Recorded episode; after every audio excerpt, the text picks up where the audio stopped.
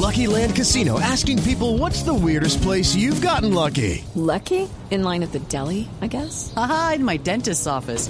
More than once, actually. Do I have to say? Yes, you do. In the car before my kids' PTA meeting. Really? Yes. Excuse me, what's the weirdest place you've gotten lucky? I never win and tell. Well, there you have it. You can get lucky anywhere playing at LuckyLandSlots.com. Play for free right now. Are you feeling lucky? No purchase necessary. Void where prohibited by law. 18 plus. Terms and conditions apply. See website for details. Y vamos a hablar con una experta en la materia. Ella es Elizabeth Dickinson, es analista senior del International Crisis Group. Elizabeth, gracias por estar con nosotros esta mañana de domingo. Muy buenos días y muchas gracias por la invitación. Un saludo muy especial a todos los oyentes. Un saludo para usted también. Bueno, para comenzar, ¿cómo vio usted eh, el anuncio? ¿Cómo lo toma? ¿Y qué perspectivas le ve a este nuevo intento del Estado colombiano a un, en un acuerdo de paz, un posible acuerdo de paz con el ELN? Pues yo creo que es muy importante el, el anuncio, es muy importante no solo el anuncio, sino las, los detalles, o sea, la información que nos da dentro el anuncio de retomar el diálogo con este movimiento, sobre todo eh, la presencia de Venezuela sobre la mesa, porque, digamos, la naturaleza de este guerrillera ha cambiado en estos últimos años, eso es una guerrilla binacional. Entonces es importantísimo que tenemos en la mesa sentada también la presencia de Venezuela. También considero muy importante eh, la rapidez con lo cual van a retomar el diálogo.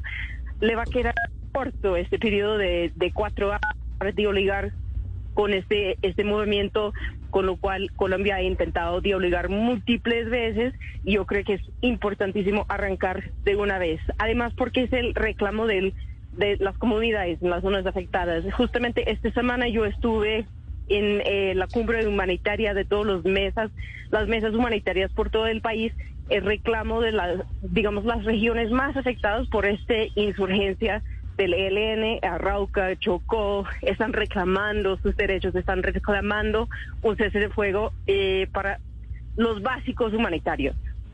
Sí, Elizabeth, justamente dentro de estos detalles que usted menciona está también el tema de que la sede de los diálogos sea rotativa, es decir, veníamos acostumbrados a que la delegación, las delegaciones estuvieran en Cuba, ya vimos que el anuncio se hizo desde Venezuela y se dijo que la negociación va a rotar de sede. ¿Esto qué implicaciones tiene y cómo favorece el diálogo con el ELN? Yo creo que es muy importante porque en todos los sedes hay, digamos, eh, los pluses y los menos. Por ejemplo, tomar todo el diálogo en Venezuela, yo lo considero un poco riesgoso por la proximidad, la cercanía que tiene el ELN con el gobierno venezolano. A la vez es importante que el ELN tiene la oportunidad de hacer consultas con los frentes que tiene presencia en territorio. Eso es un grupo negociador que ha estado en Habana por muchos años, un poco desconectado realmente de los frentes que están actuando por el territorio. Entonces, para llegar a un acuerdo que realmente tiene el alcance, o sea, que, que, que es eh, significativa en términos humanitarios, términos eh, de afectos para la población civil, es muy importante que podemos incluir y o sea, vincular, digamos, los frentes del ELN en territorio.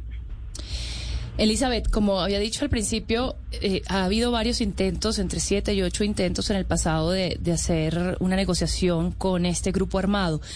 ¿Qué condiciones ve en este momento en el panorama, la coyuntura nacional, que podrían favorecer que, que este acuerdo en esta oportunidad sí se dé y cuáles podrían ser más bien los, los digamos, los obstáculos en la coyuntura actual?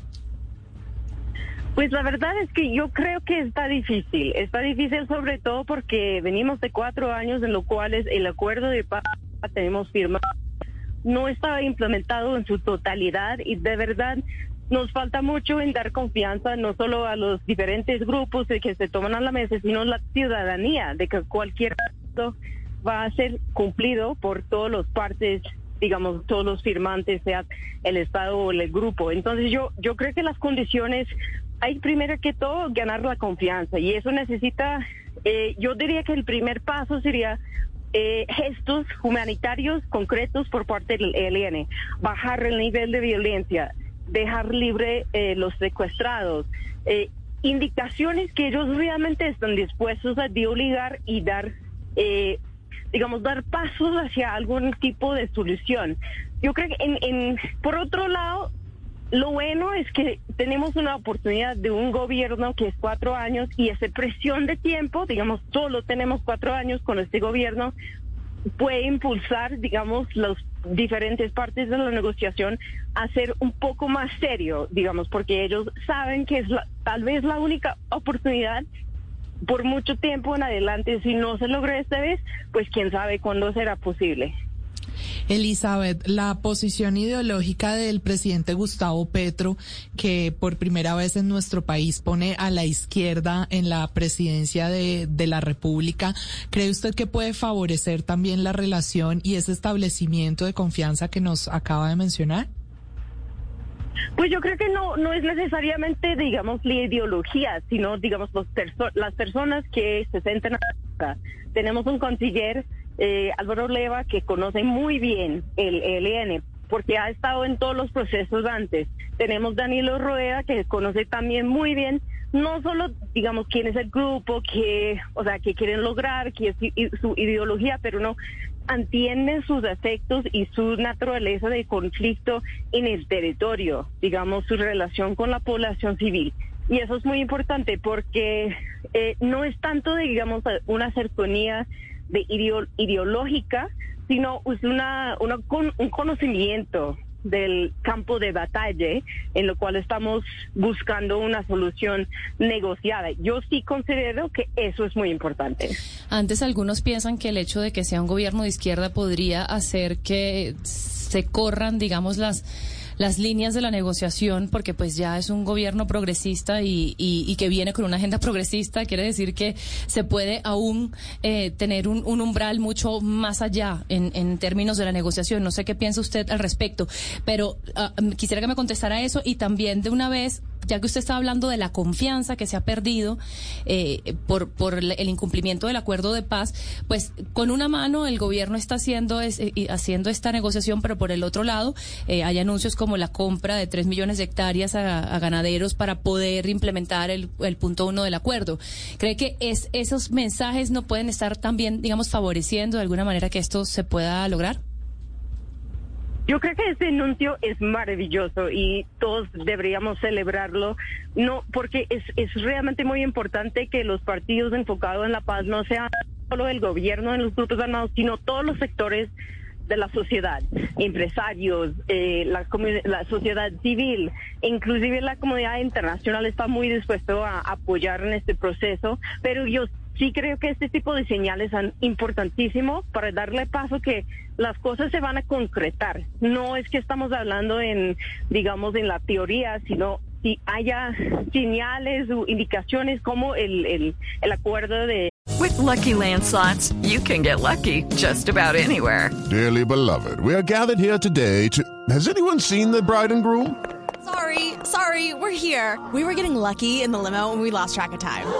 No, Lucky Land Casino, with cash prizes that add up quicker than a guest registry. In that case, I pronounce you lucky. Play for free at LuckyLandSlots.com. Daily bonuses are waiting. No purchase necessary. Void where prohibited by law. 18 plus. Terms and conditions apply. See website for details. De Confegan, eso sí es importante para dar, es muy importante para dar confianza y yo diría más que todo a la, a la población. Eh, sobre la primera pregunta, eh, pues sí, yo creo que es importante porque eso es como eh, eh, el hecho de que el gobierno de Petro tiene una, un diálogo, esos diálogos regionales vinculantes, como se llaman, eh, tiene un contexto dentro de la sociedad civil, es como no, no da excusas al ELN a pedirle que, ay, este, deal no, este acuerdo no se cumple porque no tiene la voz de la población. Pues sí, tiene la voz de la población. Y entonces yo creo que pone, de, de, hecho, algún tipo de presión sobre los helenos que se sienten serio y que se tomen la palabra y, y, o sea, toman la mesa de negociación con una seriedad que tal vez implica que puede haber algún acuerdo al final del día. Pues ojalá, Elizabeth, eso es lo que esperamos todos los colombianos. Es Elizabeth Dickinson, analista senior del International Crisis Group. Elizabeth, muchas gracias por acompañarnos esta mañana de domingo aquí en Sala de Prensa Blue. A ustedes muchas gracias. Feliz día los diálogos con el ELN, una de las grandes noticias de esta semana, y para eso saludamos a Jorge Restrepo, él es el director del CERAC, el Centro de Recursos para el Análisis de Conflictos.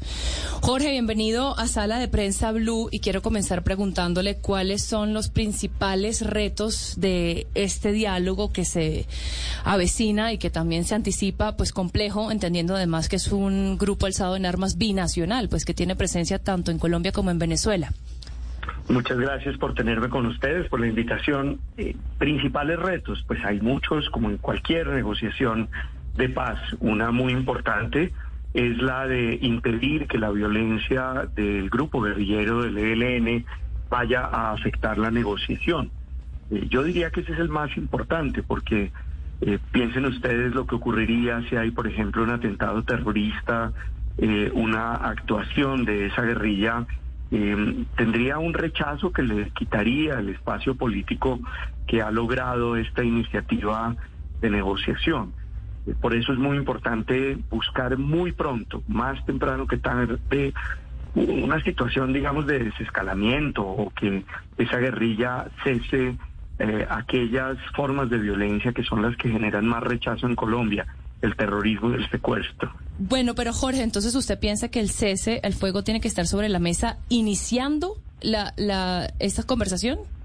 No, creo que lo que debe buscarse muy rápidamente, y en esto creo que la sociedad colombiana, la sociedad civil, la iglesia, eh, los, qué sé yo, medios de comunicación, académicos, deben hacer mucho énfasis en que la guerrilla del ELN debe comprometerse públicamente a evitar los secuestros, en particular, la utilización de minas antipersonal y, en tercer lugar, a comprometerse a no hacer atentados terroristas, en particular en los centros poblados, en las grandes ciudades, eh, porque eso terminaría acabando con una negociación de manera muy rápida al quitarle el espacio político. Claro. Jorge, esta semana el presidente Gustavo Petro se reunió también con el Partido Comunes para revisar cómo va la implementación de los acuerdos de paz logrados con las FARC. Y también se dijo de esta reunión que habrá una participación justamente de esta colectividad en esta negociación del ELN. ¿Usted cuál cree que podría ser el rol de los antiguos negociadores del Partido Comunes hoy en este nuevo espacio de diálogo? Pues recordemos que ya en la negociación que tuvo lugar en Ecuador con el ELN, hubo una reunión, una muy larga reunión de quienes negociaron eh, ese acuerdo por la hoy extinta guerrilla de las FARC con esa guerrilla.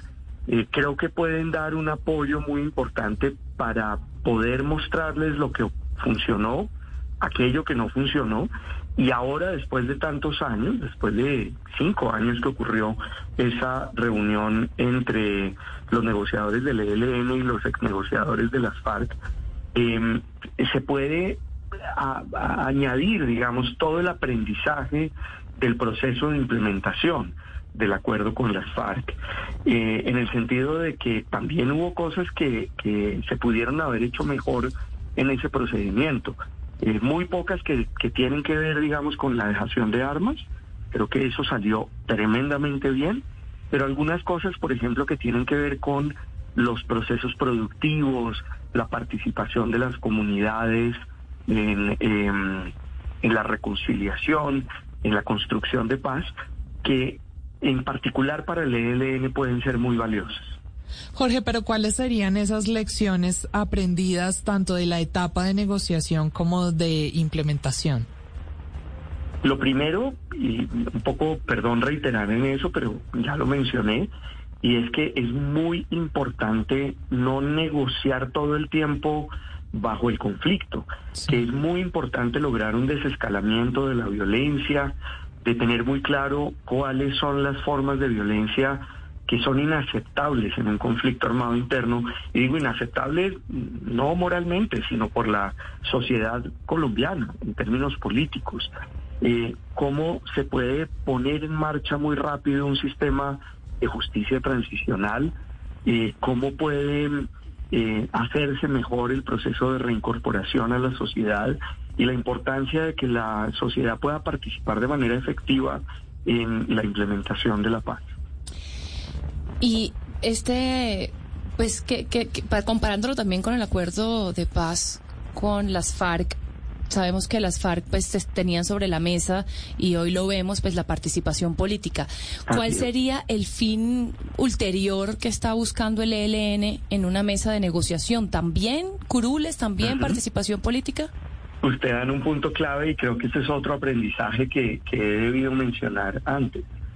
Y es que es muy difícil esa transacción, digámoslo así, de dejar la violencia a cambio de poder participar en política porque las guerrillas colombianas cometieron, sigue cometiendo el ELN, pues crímenes atroces y eso genera un enorme rechazo político. Esta es una gran dificultad que tendrá que enfrentar esta negociación con el ELN y que en últimas es la trampa de, del conflicto. Es muy difícil salir del conflicto porque, eh, pues, ¿a cambio de qué? Si es difícil que haya un apoyo político, por ejemplo, al ELN. Entonces, entregar curules, recuerden ustedes la dificultad que supuso eso eh, y que terminó empoderando el plebiscito en contra del acuerdo eh, o la opción del no en el plebiscito en el acuerdo de, paz. Eh, ¿Qué puede pedir el ELN en este caso? Tal vez participación en procesos de, construcción de políticas públicas, por ejemplo, en materia de recursos naturales, puede pedir también participación en algunos gobiernos locales, por ejemplo, o en los legislativos de esos gobiernos locales, quiero decir, en los consejos o incluso en las diputaciones. Habrá que ver si eso es algo que se puede obtener porque requeriría obviamente también cambios constitucionales y legales.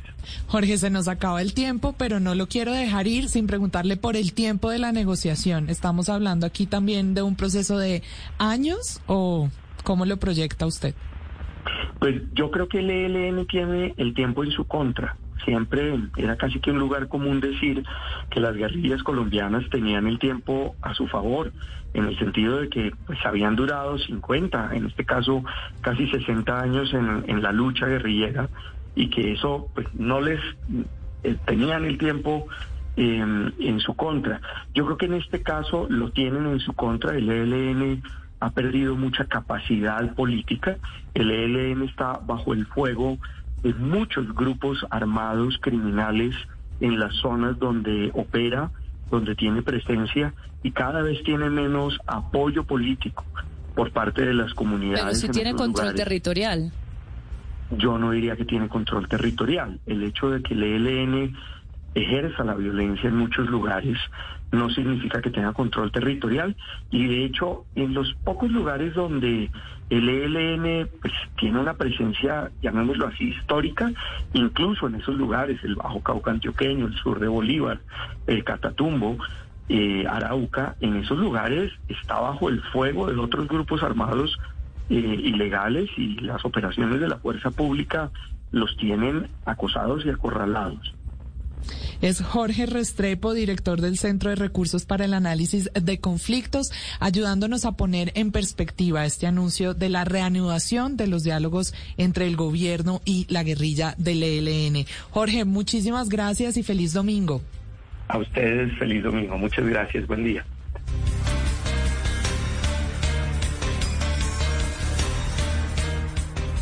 Esto es Sala de Prensa Blue.